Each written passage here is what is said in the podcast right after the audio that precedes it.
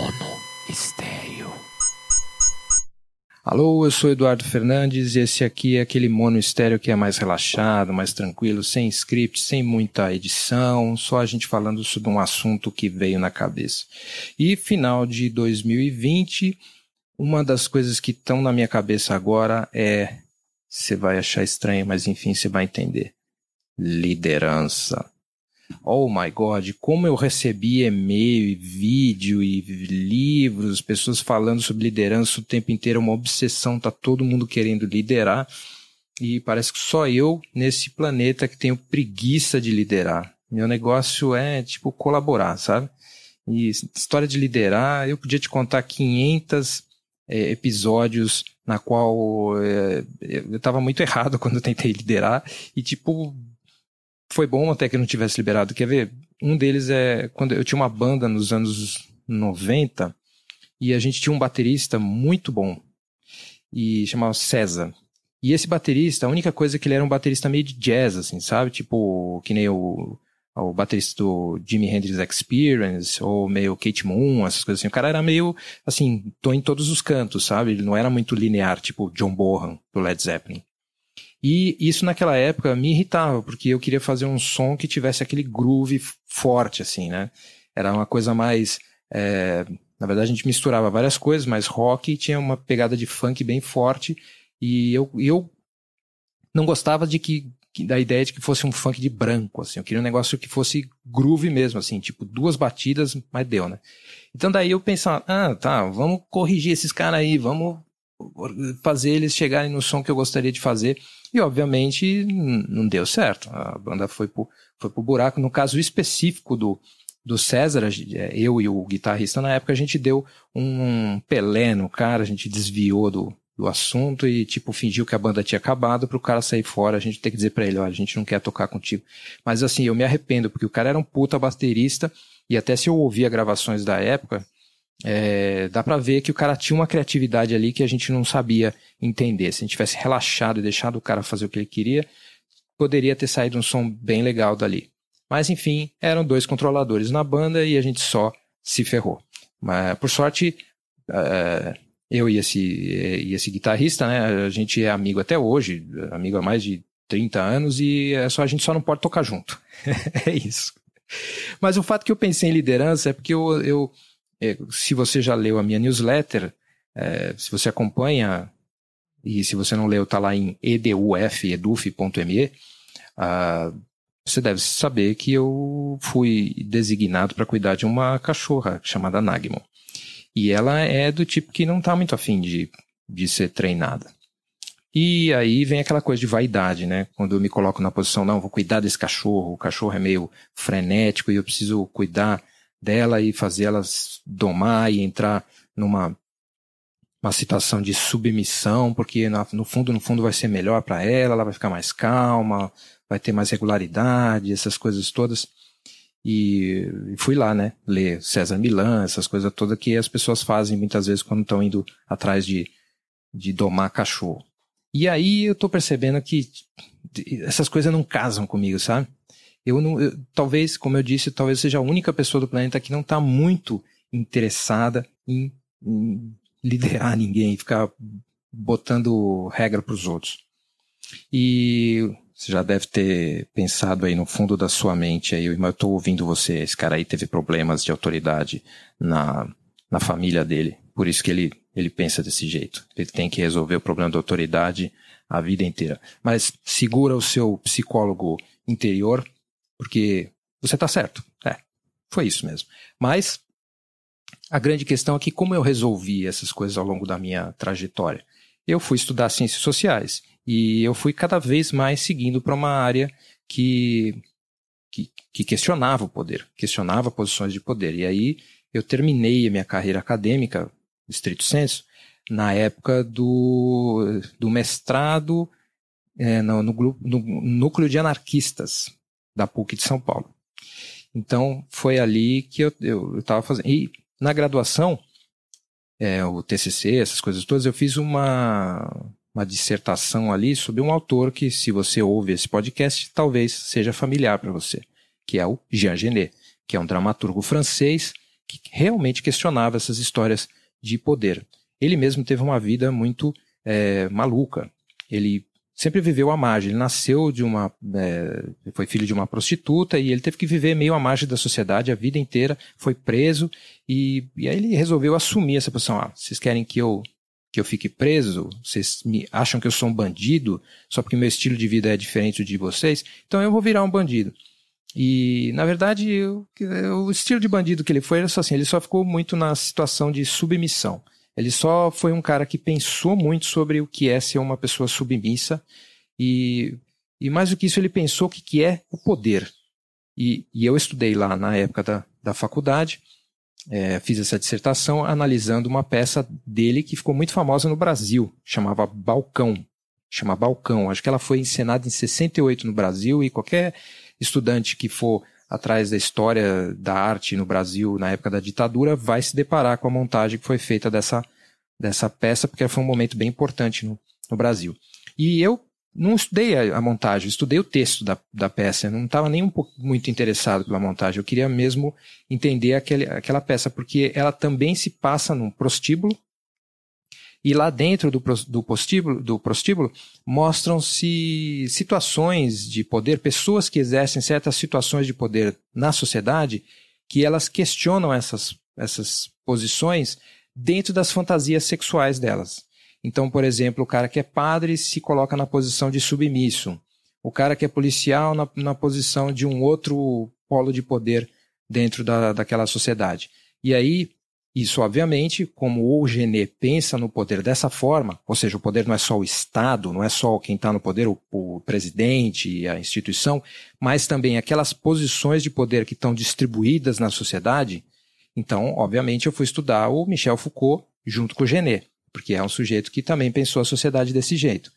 E, e aí eu fui pensar como, como existe uma possibilidade de resistência na própria estrutura de poder. E agora já foi embora? Já? Não, não foi, né? Continua aí, né? É, na verdade é o seguinte: imagina você, você vai construir uma, um, um tetozinho lá na sua casa, um anexo na sua casa. Você precisa é, ir lá na prefeitura e tem que aprovar essa obra, certo? Quando você vai aprovar essa obra, aparece, depois de um tempo, né, provavelmente, um sujeito que vai ser o fiscal da prefeitura, que vai fazer aquelas. Então você tem aí várias distribuições de poder, certo? Poder estatal, da prefeitura, o poder legislativo, que fez a lei, e o fiscal, que vai o sujeito designado pela burocracia para ir lá e ver a, se você está cumprindo a lei.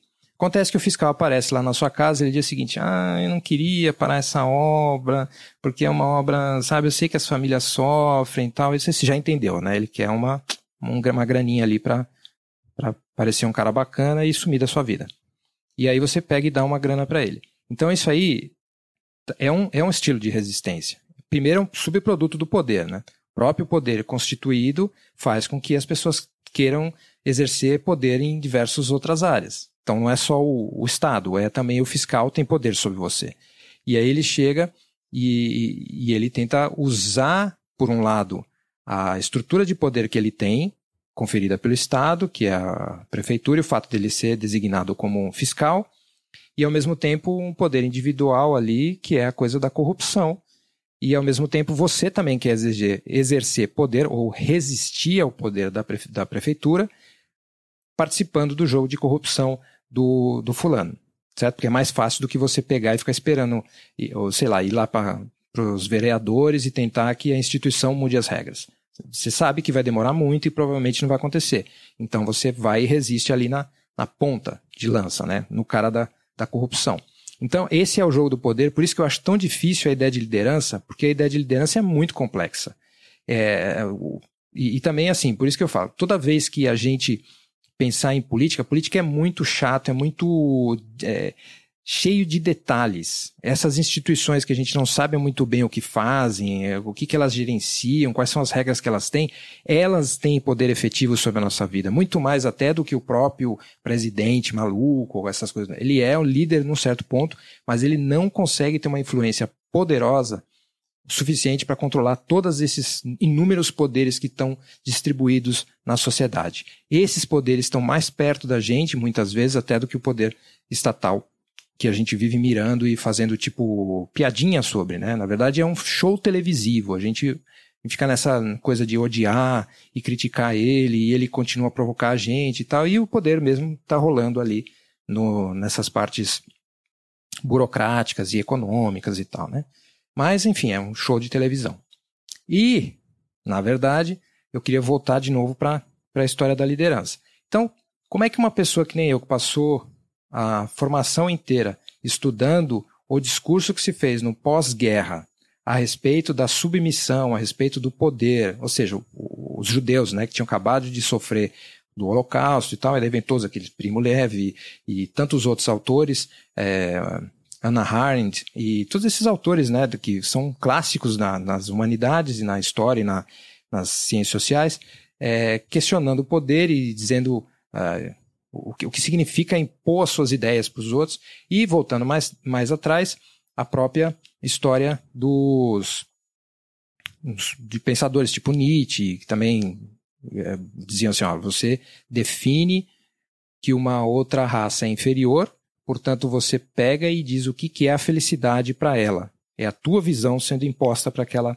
aquela hum, outra raça, e aí você vai e age para que ela se comporte do jeito que você quer é muito parecido com treinar cachorro, né? A gente olha para o cachorro e diz, ah, o cachorro ele é inferior, o cachorro é, ele não pensa, ele tem esse tipo de instinto, então eu vou treinar ele para que ele possa ficar tranquilo, ficar submisso, na boa. Na verdade, está querendo transformar ele numa coisa conveniente para os humanos também. Estou dizendo que seja só essa motivação, inclusive do César Milan. Mas é, um pouco é isso, sabe? Então eu resolvi o seguinte: eu vou deixar a Nagmo ser o que ela é, ela fica feliz do jeito que é o, o jeito dela. Obviamente ela não vai fazer, poder fazer tudo o que ela quer, porque ela é, vai ter que conviver comigo e eu tenho as minhas regras, os meus horários e tal, mas eu não vou ficar treinando o cachorro e eu não quero ser líder de absolutamente nada. Meu paradigma melhor é colaboração e pensar na coletividade e pensar no seguinte: tirar esse peso da ideia de liderança e da ideia de submissão, tirar o peso das duas áreas sabe? Por quê? Porque às vezes a gente exerce uma liderança e essa liderança, às vezes, ela dura tipo um minuto, dez minutos. Você é líder numa circunstância porque a circunstância pediu. E, e, e se você parar para ficar querendo dizer para o seu próprio ego, ah, eu sou um líder, o líder se comporta assim, eu tenho que dizer para as pessoas qual é o futuro delas e qual é a melhor. É... Entende? E, e a pessoa que está submissa, assim, eu sou o só submisso, eu só levo desta sociedade. Eu só estou nessa posição sem poder nenhum. Para mim, os dois são limitantes, porque é tudo circun situação circunstancial. E, é, e às vezes é tudo muito rápido. Puf, puf, puf, você trocou de posição ali, tum, tum, tum, muito rapidamente. Agora você é líder, agora você obedece, agora você colabora. E é mais uma situação assim de pensar numa sociedade em, uma relação de poder relacional que se move o tempo todo. Esse é a minha formação. E por isso dói tanto ter que tentar é, ser líder de matilha, pelo amor. Eu não quero ser líder de matilha nenhuma. Deixa a Nagmo ser como ela quiser e a gente vai convivendo e vai dando comida para ela, dando carinho na melhor parte possível. E eu não tenho que ficar lendo esses livros que o Google me manda de liderança, ou talvez eu tenha, não sei, né? Vamos ver.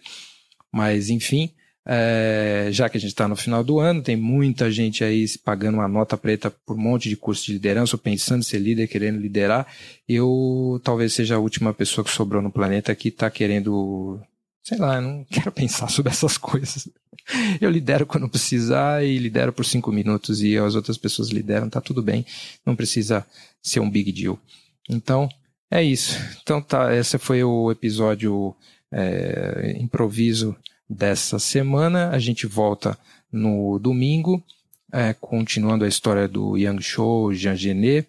E nesse domingo a gente é, deve explicar melhor o que, que é o Archangel 12. Se você acompanha a imprensa, você já sabe que tem a ver com o filho do Elon Musk, e o que, que é uma consciência ali, né? Qual é a, o papel daquela consciência que apareceu num dos episódios anteriores. E também a gente vai falar um pouco sobre Arecibo, aquele telescópio que foi desmontado recentemente. Tá bom?